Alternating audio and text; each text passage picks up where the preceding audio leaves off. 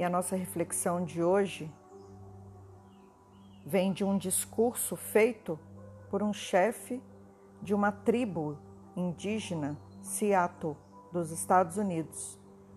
Ele fez um discurso logo após o presidente americano deixar a entender que desejava adquirir o território daquela tribo. E nesse discurso ele falou mais ou menos assim: O grande chefe de Washington mandou dizer que deseja comprar a nossa terra. O grande chefe assegurou-nos também de sua amizade e benevolência isto é gentil de sua parte, pois sabemos que ele não precisa de nossa amizade. Vamos, porém, pensar em sua oferta, pois sabemos que se não o fizermos, o homem branco virá com armas e tomará a nossa terra. O grande chefe de Washington pode confiar no que o chefe Seattle diz, com a mesma certeza com que os nossos irmãos brancos podem confiar na alteração das estações do ano. Minha palavra é como as estrelas, elas não empalidecem. Como podes comprar ou vender o céu e o calor da terra? Tal ideia nos é estranha. Se não somos dono da pureza do ar ou do resplendor da água, como então podes comprá-los? Cada torrão desta terra é sagrado para o meu povo. Cada folha reluzente de pinheiro, cada praia arenosa, cada véu de neblina na floresta escura, cada clareira e inseto a zumbir são sagrados nas tradições e na consciência do meu povo. A seiva que circula nas árvores carrega consigo as recordações do homem vermelho o homem branco esquece a sua terra natal, quando depois de morto vai vagar por entre as estrelas. Os nossos mortos nunca esquecem esta formosa terra, pois ela é a mãe do homem vermelho. Somos parte da terra e ela é parte de nós. As flores perfumadas são nossas irmãs. O cervo, o cavalo, a grande águia são nossos irmãos. As cristas rochosas, os sumos da campina, o calor que emana do corpo de um Mustang e o homem, todos pertencem à mesma família. Portanto, quando o grande chefe de Washington manda dizer que deseja comprar nossa terra, ele exige muito de nós. O grande chefe manda dizer que irá reservar para nós um lugar em que possamos viver confortavelmente. Ele será nosso Pai e nós seremos os seus filhos. Portanto, vamos considerar a tua oferta de compra, mas não vai ser fácil, porque esta terra é para nós sagrada. Esta água brilhante que corre nos rios e regatos não é apenas água, mas sim o sangue de nossos ancestrais. Se te vendermos a terra, terás de te lembrar que ela é sagrada e terás de ensinar a teus filhos que é sagrada e que cada reflexo espectral na água límpida dos lagos conta os eventos e as recordações da vida de meu povo. O rumejar d'água é a voz do meu pai e do pai de meu pai. Os rios são nossos irmãos, eles apagam nossa sede. Os rios transportam nossas canoas e alimentam nossos filhos. Se te vendermos nossa terra, terás de te lembrar e ensinar a teus filhos que os rios são irmãos nossos e teus, e terás de dispensar aos rios a afabilidade que darias a um irmão. Sabemos que o homem branco não compreende o nosso modo de viver. Para ele, um lote de terra é igual a outro, porque ele é um forasteiro. Um forasteiro que chega na calada da noite e tira da terra tudo o que necessita. A terra não é sua irmã, mas sim sua inimiga, e depois que a conquista, ele vai embora, deixa para trás os túmulos de seus antepassados e nem se importa. Arrebata a terra nas mãos de seus filhos e não se importa. Ficam esquecidos a sepultura de seu pai e o direito de seus filhos à herança.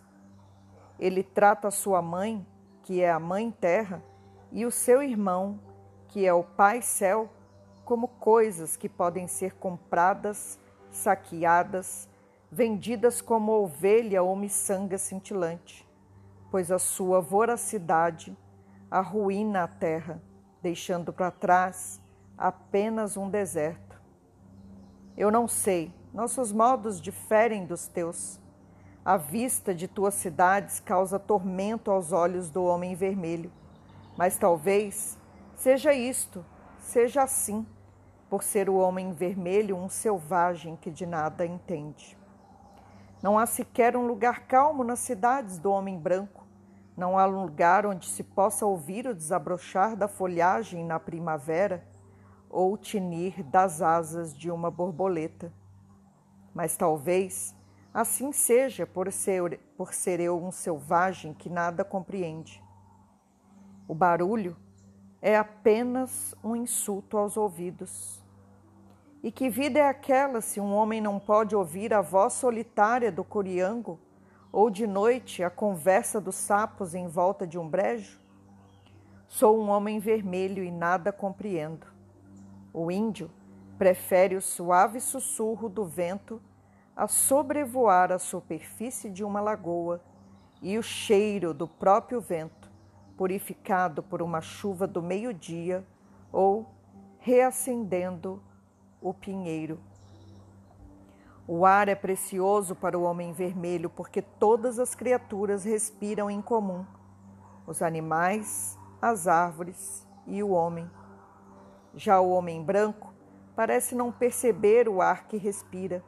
Como um moribundo em prolongada agonia, é insensível ao ar fétido. Mas se te vendermos nossa terra, terás de te lembrar que o ar é precioso para nós que o ar reparte seu espírito com toda a vida que ele sustenta. O vento que deu ao nosso bisavô o seu primeiro sopro de vida também recebe o seu último suspiro. E se te vendermos nossa terra, deverás mantê-la reservada, feito santuário, como um lugar em que o próprio homem branco possa ir saborear o vento adoçando com a fragrância das flores campestres. Assim, vamos considerar tua oferta para comprar nossa terra. Se decidirmos aceitar, farei uma condição. O homem branco deve tratar os animais desta terra como se fossem seus irmãos. Sou eu um selvagem e desconheço que possa ser de outro jeito. Tenho visto milhares de bisões apodrecendo na padaria, abandonados pelo homem branco que os abate a tiros disparados do trem em movimento. Sou um selvagem e não compreendo como um fumegante cavalo de ferro possa ser mais importante do que o bisão que matamos apenas para o sustento de nossa vida. O que é o homem sem os animais? Se todos os animais acabassem, o homem morreria de uma grande solidão de espírito, porque tudo quanto acontece aos animais logo acontece ao homem. Tudo está relacionado entre si. Deves ensinar a teus filhos que o chão debaixo de seus pés são as cinzas de nossos antepassados, para que tenham respeito, para que contem aos filhos que a riqueza da terra são as vidas que te presenteiam com mais terra. Ensina a teus filhos o que temos ensinado aos nossos, que a terra é nossa mãe. Tudo quanto fere a terra, fere os filhos da terra.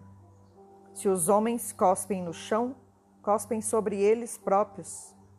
E de uma coisa nós sabemos: a terra não pertence ao homem, é o homem que pertence à terra. Disso nós temos certeza. Todas as coisas estão interligadas como o sangue que une uma família. Tudo está relacionado entre si, e tudo quanto agride a terra, agride os filhos da terra. Não foi o homem quem teceu a trama da vida, ele é meramente um fio da mesma. Tudo que ele fizer a trama da vida, a si próprio fará. Os nossos filhos viram seus pais humilhados na derrota. Os nossos guerreiros sucumbiram sob o peso da vergonha e depois da derrota passam seu tempo em ócio, envenenando seu corpo com alimentos adocicados e bebidas ardentes. Não tem grande importância onde passaremos os nossos últimos dias. Eles não são muitos, mas algumas horas, mesmo alguns invernos, e nenhum dos filhos das grandes tribos que viveram nesta terra ou que tem vagueado em pequenos bandos pelos bosques, sobrará para chorar sobre os túmulos de um povo que um dia foi tão poderoso e cheio de confiança como nós. Nem o homem branco cujo Deus com ele passeia e conversa como amigo para amigo pode ser isento do destino comum. Poderíamos ser irmãos, apesar de tudo? Vamos ver. De uma coisa sabemos que o homem branco venha talvez um dia descobrir. O nosso Deus é o mesmo Deus. Talvez julgues, agora que o podes possuir do mesmo jeito, como desejas possuir nossa terra, mas você não pode. O Deus é Deus da humanidade inteira e é igual à sua piedade para com o homem vermelho e para com o homem branco. Esta terra é querida por ele e causar dano à terra é cumular de desprezo o seu Criador. Os brancos também vão acabar um dia, talvez mais cedo do que todas as outras raças, porque você continua poluindo a tua cama e assim há de morrer uma noite sufocado entre os próprios desejos.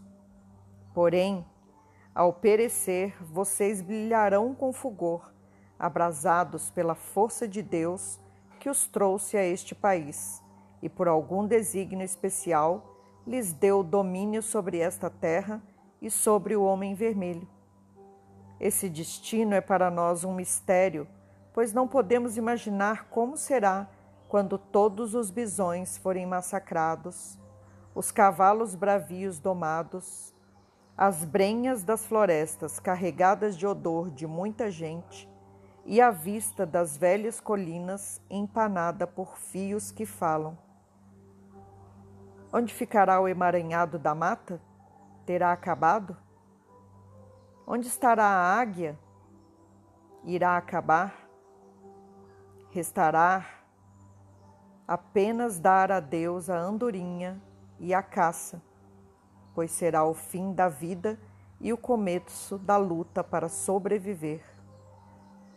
Compreenderíamos talvez se conhecêssemos com que sonha o homem branco, se soubéssemos quais as esperanças que transmite a seus filhos nas longas noites de inverno, quais as visões do futuro que oferece às suas mentes para que possam formar desejos para o dia de amanhã. Somos selvagens.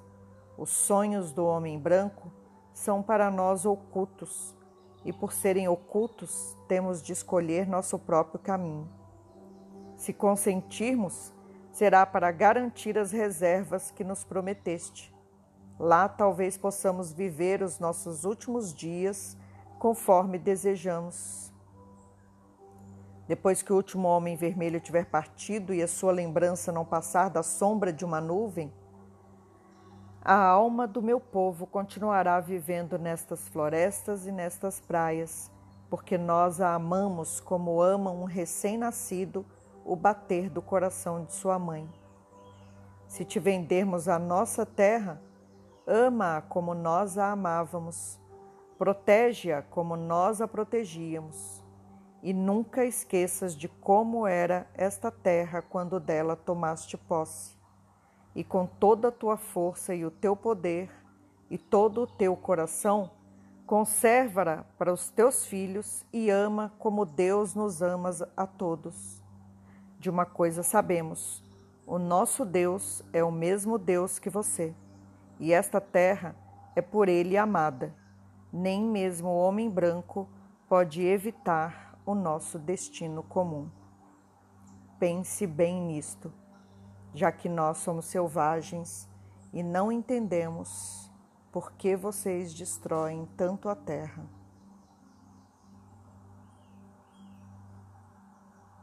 Uma mensagem super atual, né? Para a gente refletir cada parágrafo dela. O que cada um de nós tem feito pela Mãe Terra. Qual a nossa consciência na realidade que nos cerca. Como nós temos escolhido viver no aqui e no agora o quanto de amor nós oferecemos para o mundo lá fora, aonde mora o nosso poder, dentro da gente ou lá fora, em todas as coisas que eu desejo e que eu invejo e que eu cobiço.